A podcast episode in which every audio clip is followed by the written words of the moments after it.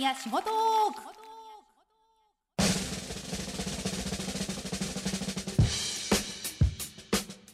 聞いたあなたの明日を変える富士宮仕事トーク川村千文です。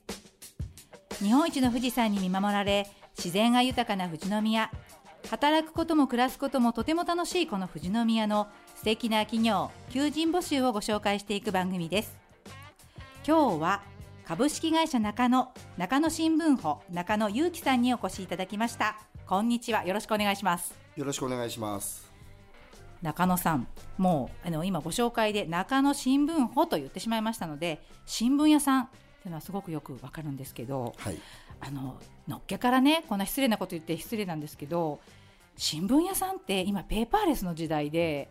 正直大変ですよね。まあそうですね。本当にここまあ10年考えるとだいぶこうまあ新聞の配達っていうのは部数も減ってしまっているというような状況なんですけども、はいはい、まあでもそれでもやっぱりまあまだまだこう市民の方々に必要とされていて、うん、まあ4割近い復旧率っていうのがありますので、はいはい、まあそこはやっぱ使命感を持ってこう配達をさせていただいているっていうのは、仕事としてあります、ね、そうですね、はい、まあ私の世代もそうですけど私の親世代何かなんかはやはりあの新聞をちゃんと見ないと端から端まで見ないと一日が始まらないとかまたあのローカル新聞なんかはね地元のあの情報もたくさん入ってますのでやっぱどうしても見たいって方いらっしゃいますもんね。そうですね。大体こう学南朝日新聞ってね、まあ、ローカル新聞があったりだとか、やっぱその辺も本当に求められているところとか、うん、まあ、あと不法欄とかもねあったりして、ね、やっぱりまだまだこう本当は情報としては必要なところっていうのが多いのかなって思ってますね。うそうですね、はい、あのローカル新聞にねやっぱ知ってる方の名前とかあの知ってるところのお嬢さんとかお子さんがね乗ったりするとやっぱりこう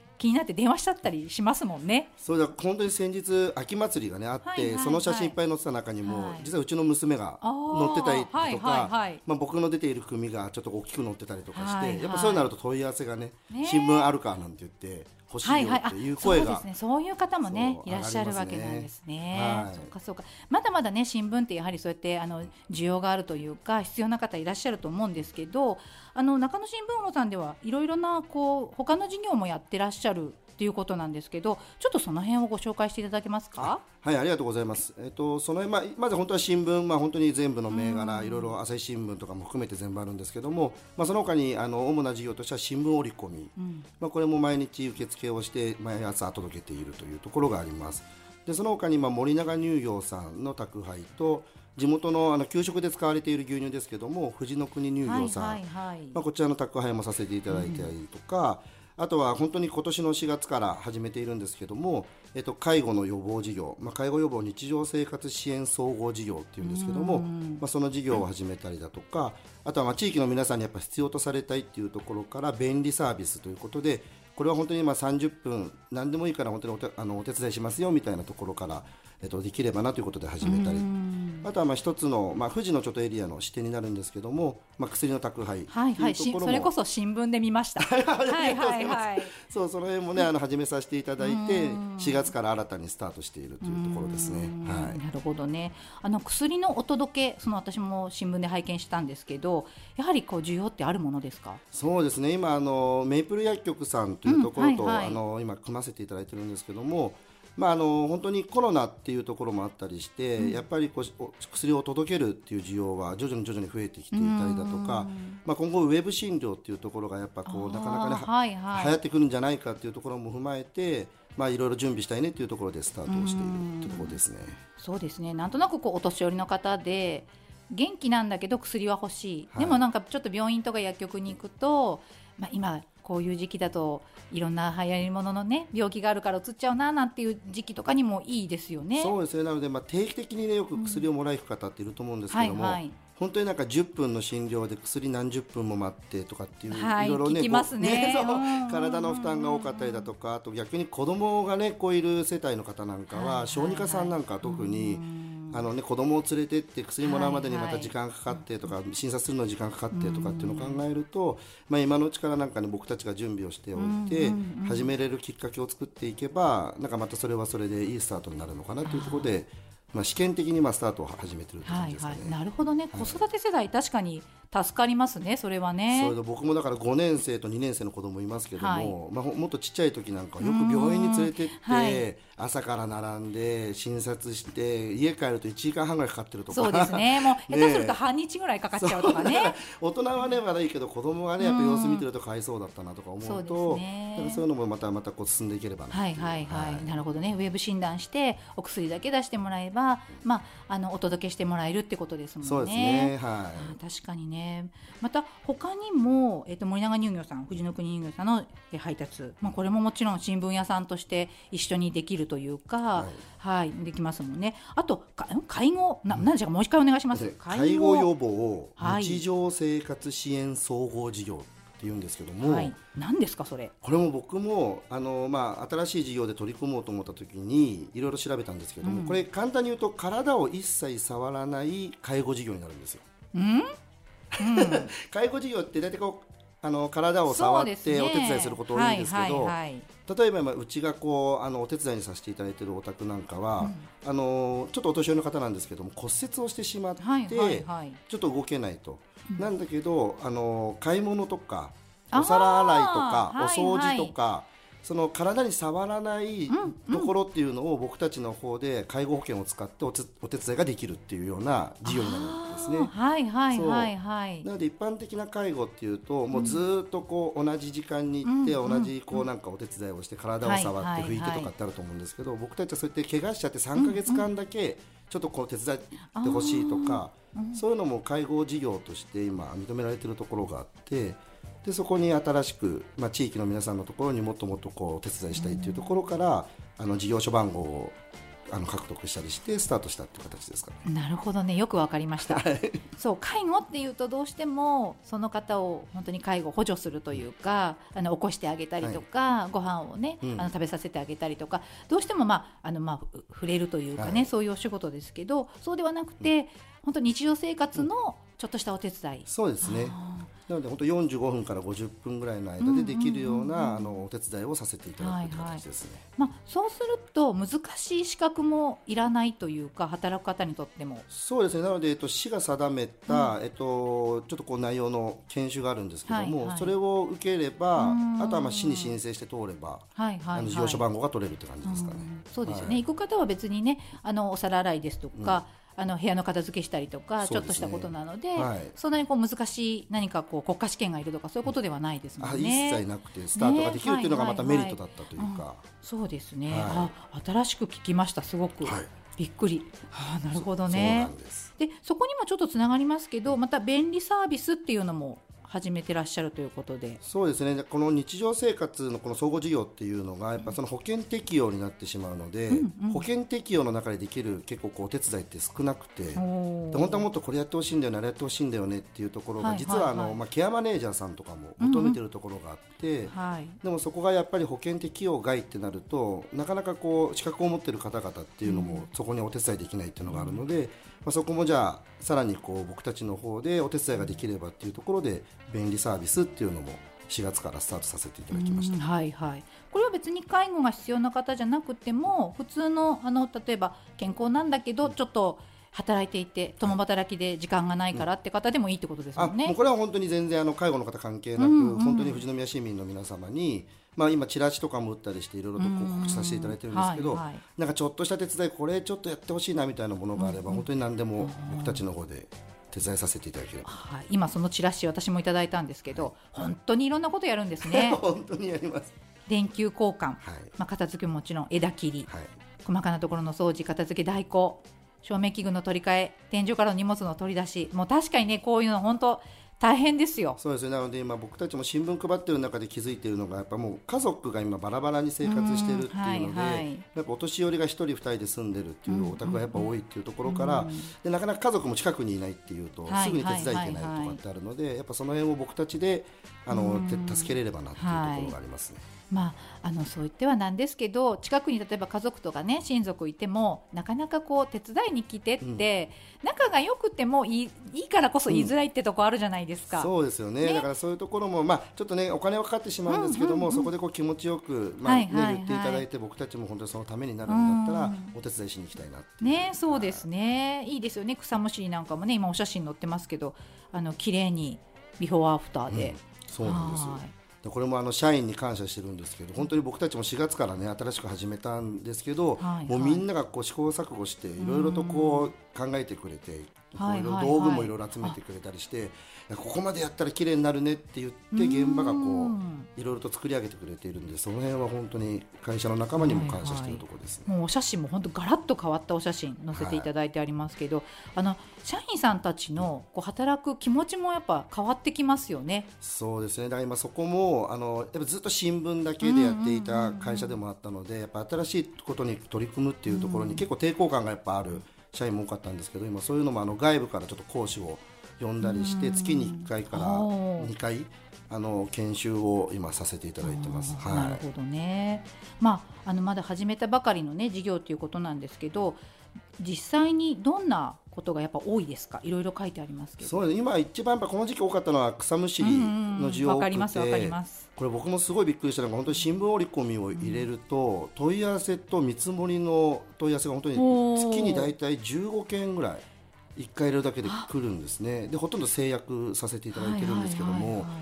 っぱこれも実は僕折り込みってどんだけ反響あるんだろうって自分たちの商品でもありながらちょっと疑うとこあったんですけどもう毎回入れるたんびにやっぱそんだけの問い合わせがあったりするのでやっぱその辺は求められてるっていうのが実感できましたね。またあのこう折り込みを見てる世代っていうのもある、かもしれない、ね、そうですね。今僕たちも取ってるデータだと大体やっぱ50歳以上の方々がある程度のこう新聞取っていただいているお客様になりますので、まあ、そういうところもあるのかなと、うん、そういう方たちがやはりこう特に必要としているこうサービスなのかもしれないですね。そうですね。なので草むしりとか、うんうん、あとそのチラシの裏面にも実はあのハウスクリーニングも載ってるんですけど、うん。はいはい、ハウスクリーニングでも何回かも行かせていただいたりとかあと網戸の張り替えなんかも今月一件行ってきたんですけども、なんかいろいろとやっぱありますね。これも社員さんが皆さん請け負うんですか？そうですね。これも今みんな社員にあの研修を受けていただいて、はいはいはい、覚えてもらいながらはい、言っていただいてます。そうなんかね、あのキッチンクリーニング、あのレンジフードとかね、あのもちろん浴室クリーニングとか、あの確かに私も主婦ですからやれといえば家でやできることですよ あの網戸の張り替えもそれは家でね、はい、昔はやりましたからやりますけどでもやっぱり実際やるとなると大変じゃないですか。はいはいであの社員さんがやるもちろんあのできないことないと思うんですけどやはりねお金をもらってやるとなるとやっぱりこう研修とか、はい、そういったものがプロのあれが必要になってきますもんね。そうですねやっぱその一般的には売ってない洗剤とかも使わせていただいて、やっぱお掃除をねさせていただくので、やっぱその辺の研修っていうのは必要になってきますね。なるほどね。本当にいろんなことをしていただけるんですね。はい。まあ、でも社員さんとしてもちょっと楽しいですよね。いろんなお仕事に携われるというか。そうですよ。これがやっぱ社員の口から出たのが僕もびっくりした言葉があって、うん、今まで新聞って皆さんが起きてない時にお届けさせていただいたりだとか、はいはいはいまあ、夕刊の時間帯っていうのも大体今共働きが多かったりしてほとんど家にいない方が多いのであんまりこうお客様と顔合わせることがなかったんですけどこうやってがっつりお客様と顔合わせて喜んでもらえるっていうところが社員がなんかすごい嬉しかったっていう声がすごい多くてそこは本当にあの社員のモチベーションがアップしたところでもあるなっていう。いいことですね、はい、でも本当あの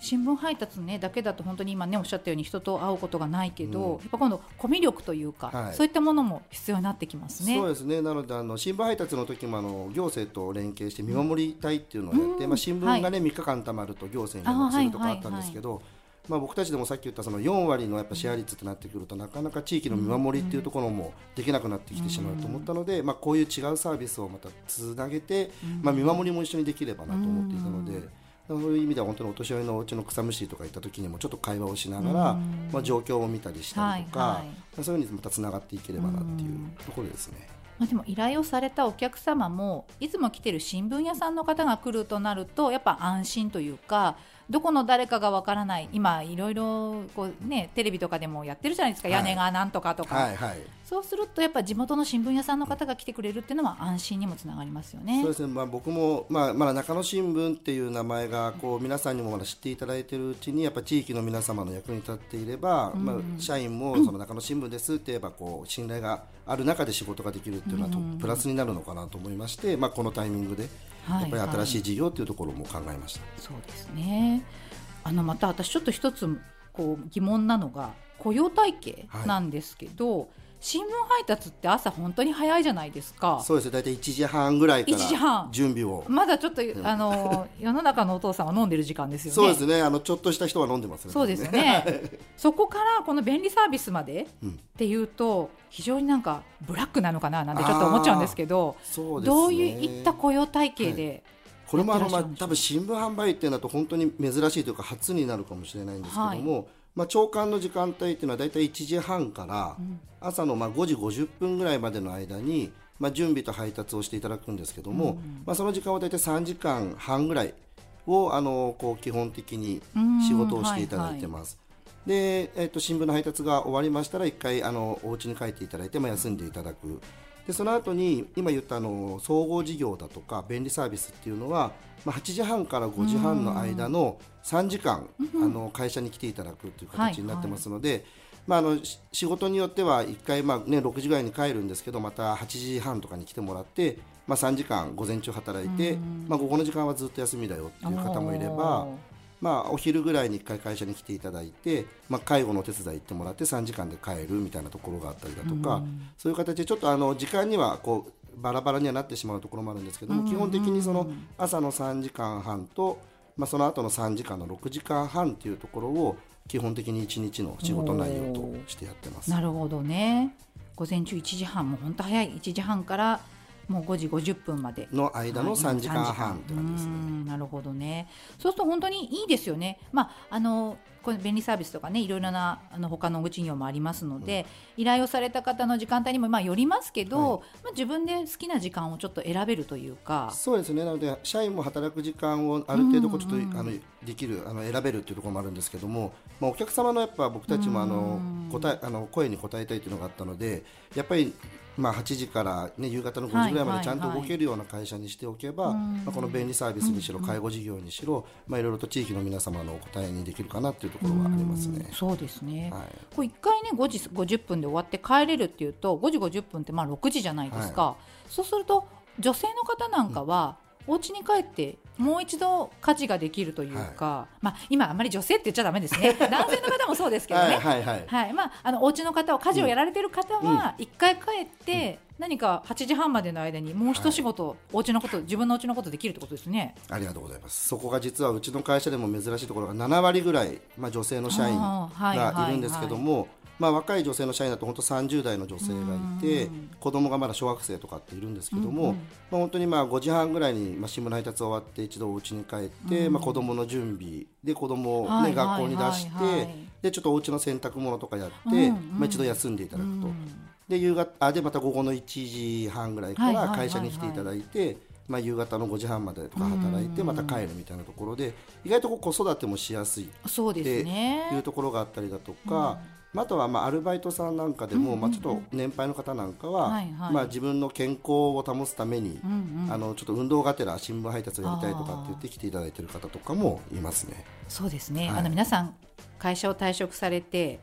あのまだまだお元気な方いっぱいいらっしゃるじゃないですか、はい。そういう方ってあの朝早く起きちゃいますよね、うん。そうですね。およそね、はい。でまあ、あの今おっしゃったようによく散歩されてますよね、うんうんうんあの散歩するよりはちょっとバイトっていいですね、そうですね。なので、まあ、散歩するんだったらちょっと新聞をね配って、はいはいちょっとお小遣い貯めて、お孫さんと遊び行くねちょっときっかけにしてもらったりだとかなんかそういうふうに考えてもらえればなとそうで思ってますすね。ね。あのなかなか朝早くにこう雇用しているところってないじゃないですか、まあ、24時間営業のところいっぱいありますけど、うんはでも新聞配達だったら、60歳以上の元気な方なら、そうこう大変でなくできますもんね。うちでいうと今本当に80近い方まで、あのあー配達をしていただいてますので本当にそういう意味ではあの体の負担もなくできるような実は仕事っていうはいところもありますね。あーなるほどね、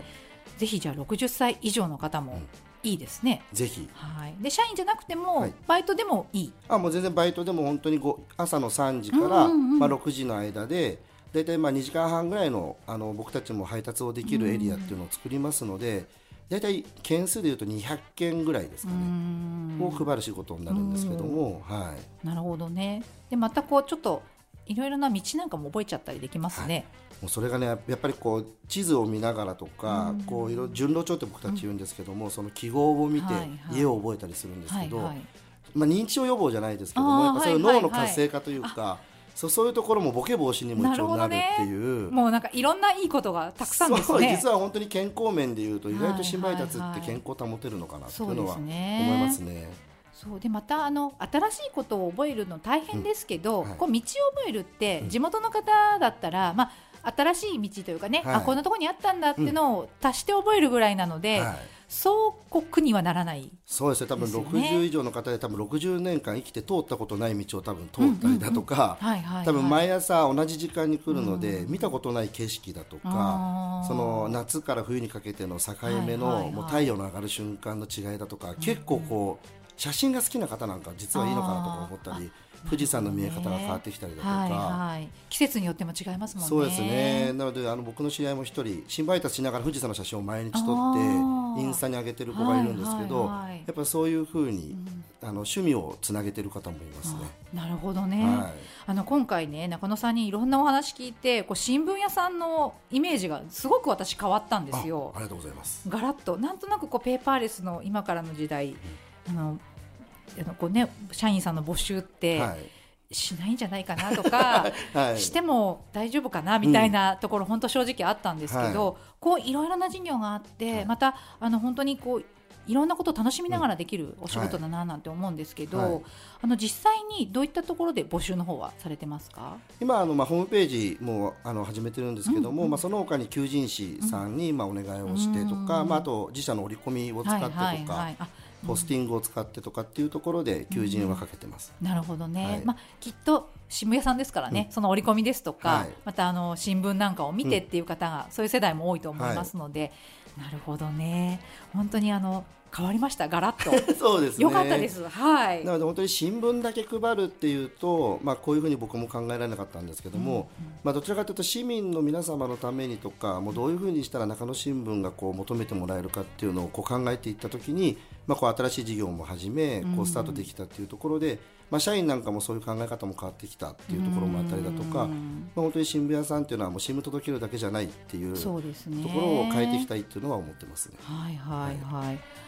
本当良かったです。あのちょっと本当に新聞屋さんはい、はい私今度見る目が変わりましたあありがとうございます。はい、素敵なお仕事だなと、はい、思います。ありがとうございますはい、あの本当いろいろな今日ねお話をか聞かせていただいたわけなんですけど、えー株式会社中野中野新聞保中野由紀さんに今日はお話をお聞きしました。あの本当に楽しいお話でした。どうもありがとうございました。ありがとうございましたありがとうございます。